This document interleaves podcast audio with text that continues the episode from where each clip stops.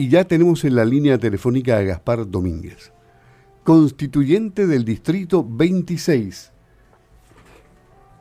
Él fue elegido ayer vicepresidente de la mesa de la Convención Constitucional. Segunda etapa de esta convención, como decíamos, y fue elegido con 112 votos en la primera ronda de votaciones para la vicepresidencia, después de una larga jornada que el día anterior, en la madrugada ya del día de ayer, se debió suspender a las 4 de la mañana. Todos con sueño al día siguiente hicieron la elección más rápida. ¿Cómo estás, Gaspar? Felicitaciones, buenos días. Te habla Luis Márquez en Radio Sago de Osorno y Puerto Montt. Hola Luis, muy buenos días. Muchos saludos a ti, por cierto, y a todas las personas de nuestra región de los lagos.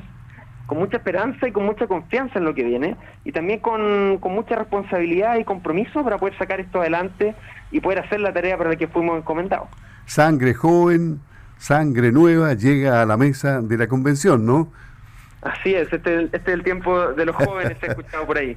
Yo creo que más allá de si somos jóvenes, si somos no tan jóvenes, si somos profesionales o no profesionales, es escucharnos, mirarnos a la cara, mirarnos a los ojos, entre todas las edades, entre todos los pueblos y poder sacar este proceso adelante de buena fe. ¿Cómo se gestó la elección para vicepresidente? Veamos los detalles, cuéntanos los entretelones. ¿Quién propuso tu nombre y cómo lo tomaste tú en el momento? ¿Fue sorpresivo o, había una esperanza de llegar al cargo? Sí, mira, la verdad yo no lo tenía considerado. De hecho, el día de yo en general vengo con camisa y zapatos, más o menos ordenado. Y ayer, como era una jornada de votaciones, yo dije, pucha, capaz que se alargue y viene con zapatillas, viene un poco más informal. La verdad es que no, no me lo esperaba para nada. Y en la conversación eh, de buscar acuerdos en el fondo, desde distintos sectores, desde distintos partidos políticos, grupos de independientes, movimientos sociales, buscando nombres, resultaba ser que mi nombre era un nombre que concitaba consenso y apoyo en distintos sectores y ningún otro nombre lo hacía. Entonces dijeron, bueno, si no hay otro nombre que concite tanto apoyo, vamos con Gaspar. Y yo, ¿en serio? No lo, no lo tenía presupuestado, no alcancé a contarle a mi mamá. Y bueno, asumí el desafío y después tuve que contarle a mi mamá ahí a través de la, de la transmisión directa, ¿cierto? Porque fue muy rápido.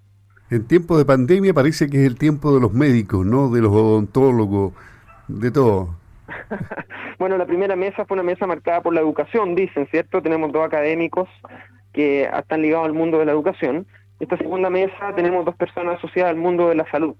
Pero lo más importante es que antes que académicos, antes que médicos, que profesores, somos personas y como personas es necesario escucharnos de buena fe, escucharnos respetuosamente y avanzar sin dejar a nadie abajo para poder sacar esto adelante.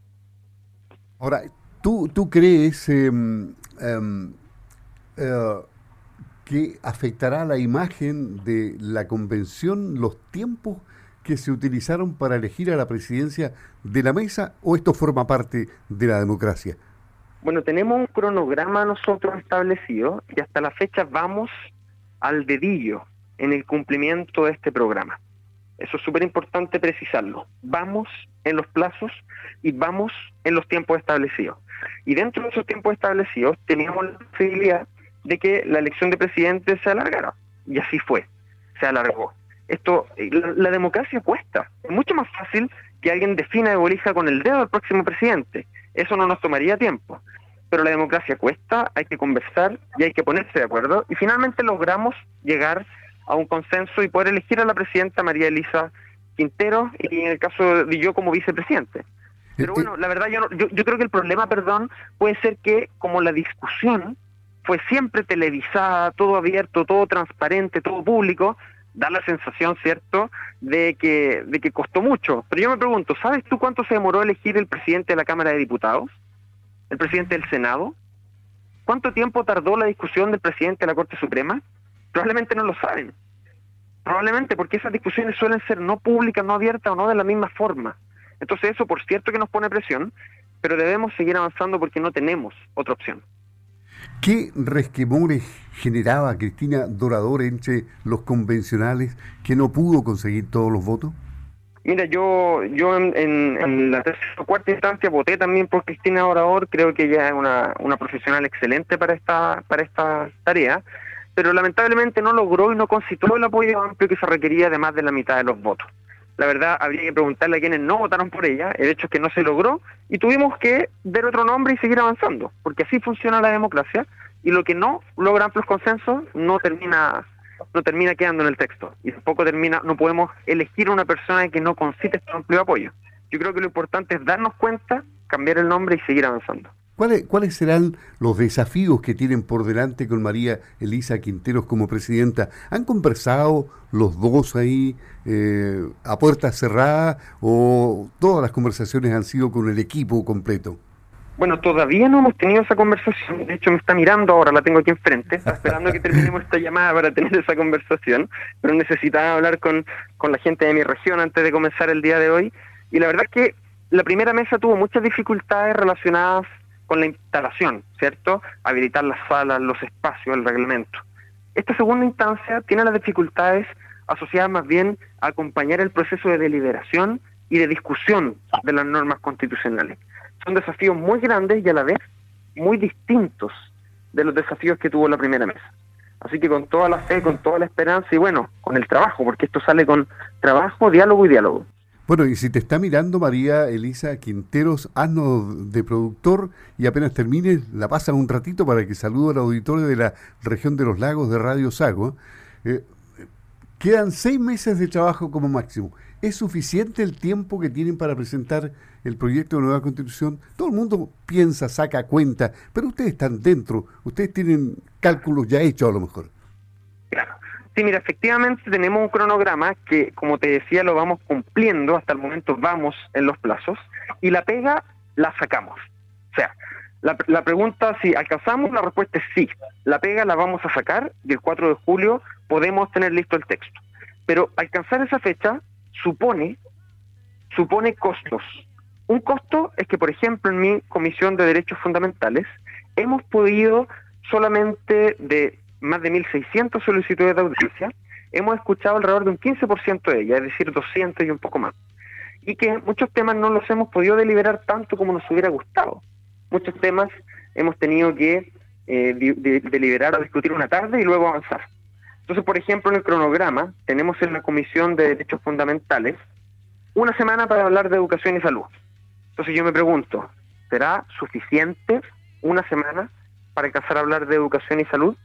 Y yo creo que la respuesta es simple, depende. Si queremos hacer la pega aquí al 4 de julio, que es la fecha establecida, tenemos que discutir educación y salud una semana. Si queremos tener más tiempo para discutirlo, bueno, tenemos que conversarlo, tenemos que discutirlo y eventualmente luego un proceso democrático, deliberativo y transparente se puede definir un cambio de esa situación. Pero yo creo que la pregunta que tenemos que hacernos es ¿Queremos pagar el costo de hacerlo en este tiempo o queremos más bien tener un poco más de tiempo? Yo creo que esa es la, pregunta de fondo. Pero si usted me pregunta, alcanzamos a sacar la pega el 4 de julio.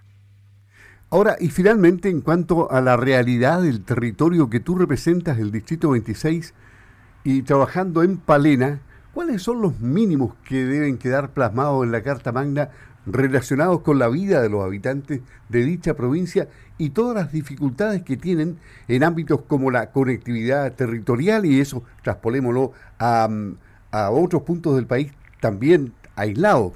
¿Cómo, se va a hacer? Bueno, la constitución, esto yo lo he explicado muchas veces en las semanas territoriales conversando con los vecinos, la constitución, aunque quedara muy, muy, muy requete contra una, no va a hacer que cambien las condiciones materiales reales de las personas de un día para otro. Esto es como un barco. En nuestra región hay muchos pescadores, saben mejor que nosotros, que en el barco, en un barco grande, cuando el timón se gira, el barco va cambiando de dirección lenta, lentamente, hasta poder cambiar la dirección y avanzar hacia un lugar distinto. Esta constitución lo que va a hacer es cambiar la dirección de este barco para que progresivamente lleguemos a un lugar distinto. Y eso implica cambiar la dirección de cómo estamos avanzando, para avanzar hacia un lugar más descentralizado, con mayor acceso a derechos sociales y que se haga cargo de demandas que hoy día existen y que antes no existían, como por ejemplo la crisis climática que nos tiene con crisis de agua en toda nuestra región y tantos otros problemas que tenemos hoy día. Por eso yo creo que esto tiene que ver con cambiar la dirección de este barco más que con teletransportarnos a un lugar distinto. Así que en ese sentido, mucha esperanza para avanzar en estas materias tan importantes para nuestra región y para los pueblos de Chile. Tremenda misión porque esto es como una, como una familia. En la familia hay una diversidad tremenda. No todos piensan igual. Políticamente tampoco piensan igual. Pero sin embargo siguen siendo familia. Viven juntos, conviven, conversan.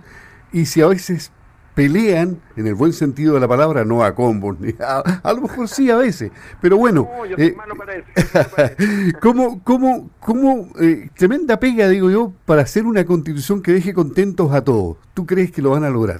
¿Sí? Sí, mira, yo creo que no queda otra opción. Nosotros venimos de una crisis social de una crisis política grave y profunda y esta es la salida para este proceso, así que no nos queda más que ponernos de acuerdo. Así que muy agradecido por ustedes, de Radio Sagu, por cierto, toda la región de los lagos por ese contacto y que tengan una excelente mañana. Bueno, ¿y María Luisa se fue o no? ¿María Elisa se fue? No, está aquí al teléfono también. pásamela, pásamela, por favor. Muchas gracias a ti. Gracias, chao.